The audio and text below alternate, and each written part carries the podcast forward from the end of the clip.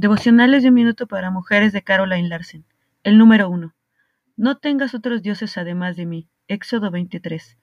Nada debe ser más importante para ti que Dios. Él no lo tolerará. ¿Hay algo más importante para ti que Dios? Piénsalo.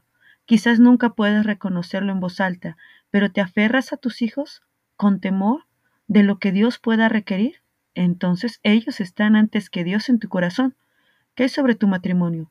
Tu profesión, tu hogar, tu estatus en la comunidad. ¿Qué es importante para ti?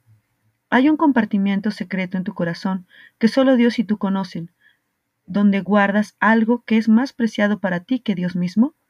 El primero de los diez mandamientos requiere que nada ni nadie esté antes que Dios en tu corazón. ¿Estás obedeciendo al número uno? Cierra tus ojos por un momento y medita en esta palabra.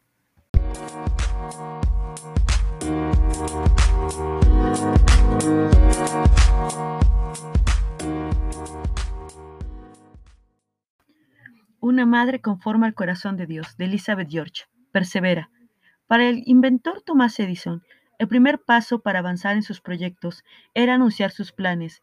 Luego iba a su laboratorio y convertía su anuncio en una realidad. Esa es la manera de lograr resultados, dar a conocer tus intenciones y luego pedir a alguien que te ayude a lanzarte a la acción.